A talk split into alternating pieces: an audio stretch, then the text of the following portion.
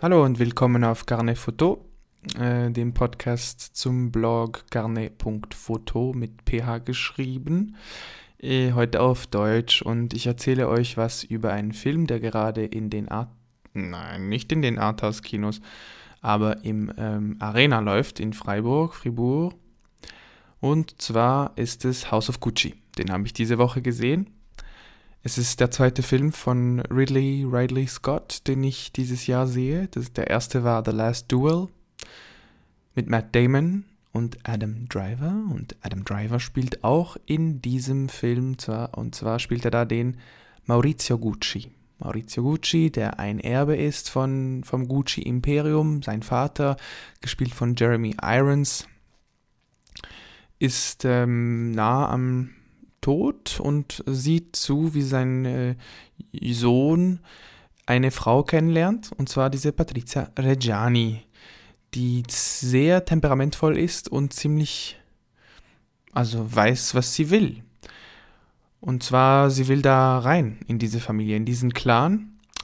Und sie schafft es auch. Sie bekommt ein Kind mit äh, Alex, pardon, mit äh, Maurizio Gucci. Und ja, von da an geht es eigentlich zuerst bergauf und dann wieder bergab. Das Ende kann ich euch verraten, denn jeder, der den Trailer gesehen hat, weiß, dass Madame Reggiani, das ist ja auch so in der Realität, es ist eine, ein Fakt, ähm, ihren Ehemann oder Ex-Ehemann zu dieser Zeit umbringen hat lassen. Es war ein Name, dessen Klang so lieblich war, so verführerisch. Ein Synonym für Reichtum, Stil, Macht. Aber der Name war auch ein Fluch. Ich war mein ganzes Leben lang ein Gucci. Dein Name steht in den Geschichtsbüchern. Paolo, du bist ein Gucci. So musst du dich auch kleiden. Das ist schön. The Last Duel war auch eher kommerziell und eher schlecht. Ja, also von dem her kann ich es nicht wirklich weiterempfehlen. Außer man ist halt Lady Gaga-Fan und, und wenn man sie von ihren Anfängen kennt, in ihren Videos, so wie ich, also ich spreche für mich, ähm, hat er, hat sie wirklich einen langen Weg jetzt hinter sich. Sie war Co-Star von Beyoncé in Hello, wenn ich mich nicht täusche, irre. Ja, und, und dann hat sie kürzlich mit äh, Bradley Cooper in A Star is Born gespielt, den habe ich nicht gesehen, muss ich nachholen. Ja, und jetzt spielt sie eben eine italienische Frau, die eigentlich sehr überzeugend rüberkommt.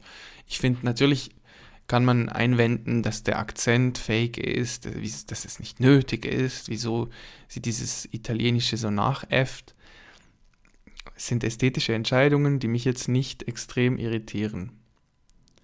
In dem Fall, weil ich finde, es ähm, trägt eigentlich dazu bei, dass ihre Rolle noch irgendwie ein bisschen realistischer wird. Oder nicht, vielleicht ist das das falsche Wort, aber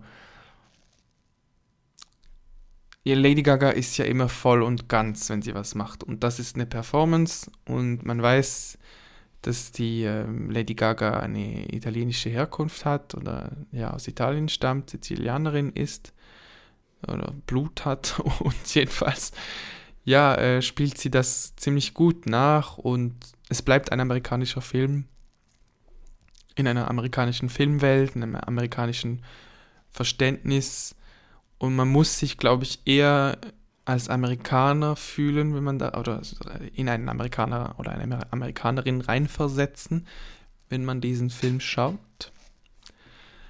Weil italienisches Kino ist das nicht. Und ähm, es hat Teile von, von einer italienischen Realität. Es wurde ja teilweise dort gedreht. Es ist wie Call Me By Your Name, so ein fantasiertes Italien, ein bisschen aus, aus Sicht äh, von Amerika, wo alles eben glänzt in, in Italien. Und wer Italien kennt, weiß, dass es nicht so ist. Aber es gibt auch in Italien so Filme wie eben Io sono l'amore, also I Am Love mit Tilda Swinton von, ähm, mir entfällt gerade der Name, aber von einem italienischen Regisseur und das spielt zum Beispiel auch in einer riesigen milanesischen Villa, wie, de, wie auch die Villa von, von den Guccis, also von äh, Maurizio und seinem Vater. Ja. Äh, eben Luxus, Gucci, Reichtum, das sind auch Themen, die vorkommen. Ich glaube, ich beende jetzt dieses, äh, diese Besprechung von diesem Film. Es war großes Theater auf Filmleinwand aus Amerika und Kanada, wie wir äh, zu Beginn gesehen haben. Und wenn ihr Lust habt, mal ein bisschen auszubrechen aus einem Alltagstrott oder keine Ahnung, euch ähm, einfach unterhalten lassen wollt, geht hin, schaut den Film. Es schadet sicher nicht. So und bis zum nächsten Mal. Tschüssi.